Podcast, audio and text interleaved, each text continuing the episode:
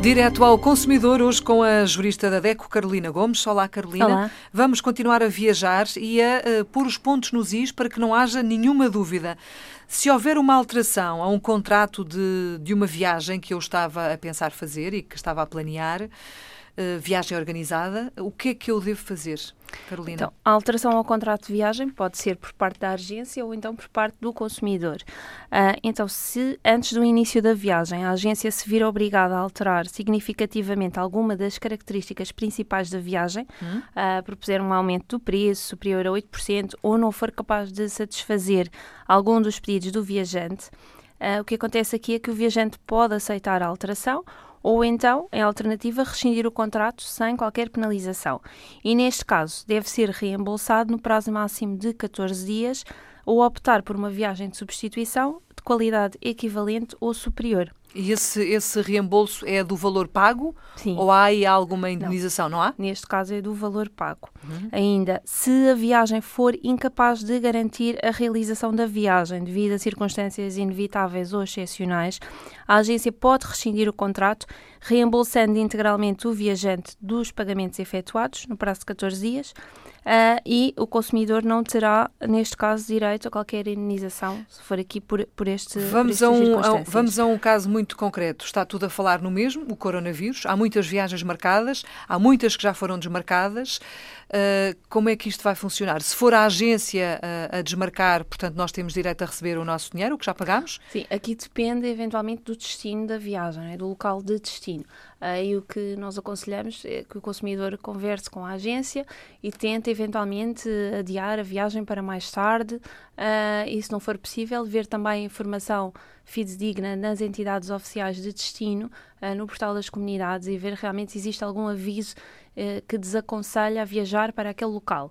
Nesse caso, o consumidor terá direito então ao reembolso da viagem. Uhum. Não Portanto, aí não há dúvidas, não é? Não terá direito a uma indenização porque se trata aqui de circunstâncias extraordinárias, claro. mas terá direito ao reembolso da viagem. Portanto, é? quem já pagou, se a viagem for desmarcada, não se preocupe, não se preocupe porque vai receber o dinheiro já pago. Exatamente. Muito sim, bem, sim. podemos avançar então. Uh, outra, outra hipótese, então, é o viajante, a hipótese do viajante poder rescindir uh, o contrato por sua iniciativa. Então, antes do início da viagem, o consumidor pode rescindir o contrato em qualquer altura. Uh, no entanto, pode ter que pagar o que a lei designa como uma taxa de rescisão adequada e justificável. Uh, e esta taxa deve estar especificada no contrato e ser determinada com base num cálculo que tenha em conta a antecedência da rescisão do contrato relativamente ao início da viagem organizada e o custo que a agência também já teve.